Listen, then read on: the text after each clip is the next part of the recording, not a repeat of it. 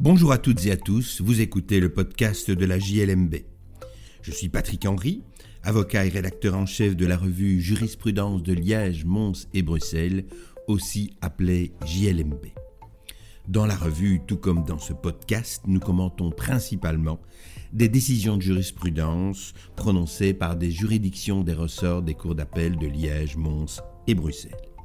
Cette semaine, je vais vous parler de la révocation d'une donation pour cause d'injure grave. Ce sujet est traité par la Cour de cassation dans un arrêt du 5 septembre 2022. Pierre Moreau le commente dans le numéro 3 de notre année 2024. Pour le consulter, je vous invite à suivre le lien dans la description.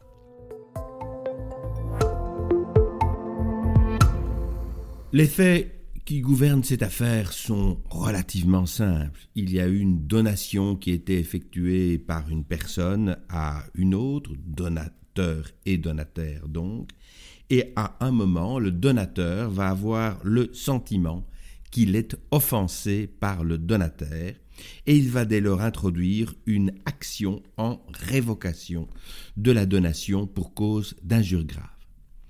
On sait que l'article 4 174 du Code civil prévoit qu'une donation peut être révoquée si le donateur a attenté à la vie du donateur, élément qui est quand même relativement facile à prouver, s'il s'est rendu coupable envers lui de sévices, délits ou injures graves, ou bien encore s'il lui refuse des aliments. Parmi toutes ces hypothèses, il en est une qui est particulièrement difficile à prouver et qui fait donc l'objet de développement considérable, c'est la notion d'injure grave. La question est donc de savoir comment le donateur qui veut révoquer la donation peut démontrer qu'il était victime de ces injures graves, et c'est la question qui a été soumise à la, cour, soumise à la Cour d'appel d'Anvers et puis à la Cour de cassation. La Cour d'appel d'Anvers va considérer qu'il suffit que le donataire ingrat commette volontairement des actes dont il sait ou devait savoir que les conséquences sont offensantes et insultantes pour le donateur et que l'offense est grave pour que la révocation puisse être accueillie. Mais la Cour de cassation ne va pas être de cet avis.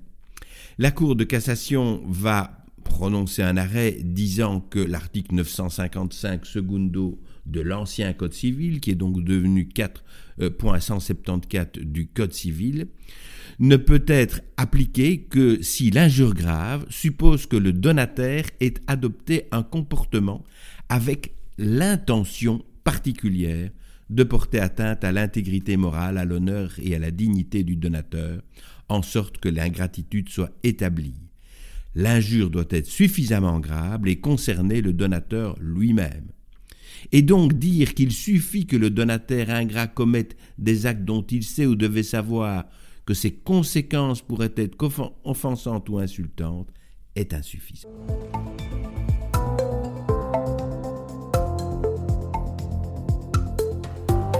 Pierre Moreau commente cet arrêt dans les colonnes de notre numéro 3 en insistant sur les conséquences de cet arrêt au niveau de la charge de la preuve qui porte sur le donateur qui veut révoquer une donation.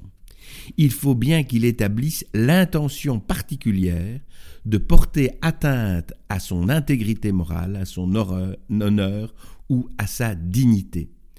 Et le, le sentiment qu'a éprouvé le donateur importe relativement peu à cet égard. Ce qui compte, c'est vraiment l'intention qu'avait le donataire de le blesser ou de l'outrager.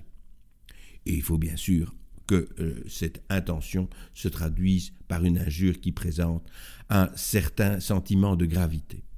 Pierre Moreau examine la jurisprudence, particulièrement de la Cour d'appel d'Anvers, qui a eu à plusieurs reprises à traiter des hypothèses pareilles, et il constate que, selon cette Cour, des propos qui témoignent non de la volonté de blesser et d'humilier, mais d'une insatisfaction devant l'évolution de la situation et un changement que le donataire croit percevoir dans l'attitude du donateur sont insuffisants pour, invoquer, pour justifier une révocation.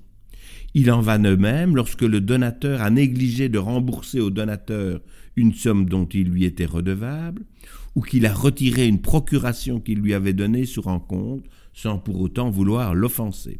Et de même encore, la Cour d'appel d'Anvers considère que le dépôt d'une plainte contre le donateur, à laquelle le ministère public n'a pas donné suite, ne constitue pas pareille injure grave.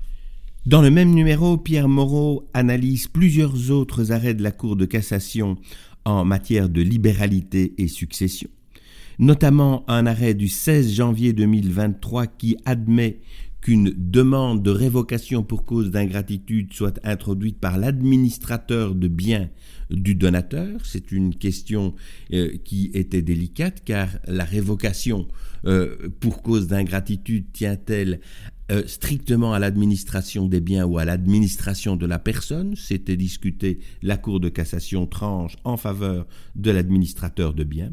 Il analyse également un arrêt de la Cour de cassation du 19 octobre 2023 en matière de testament, euh, disparition de la cause d'un lait avant le décès du testateur, ou plusieurs autres arrêts en matière de rapport des libéralités dans le cadre de succession.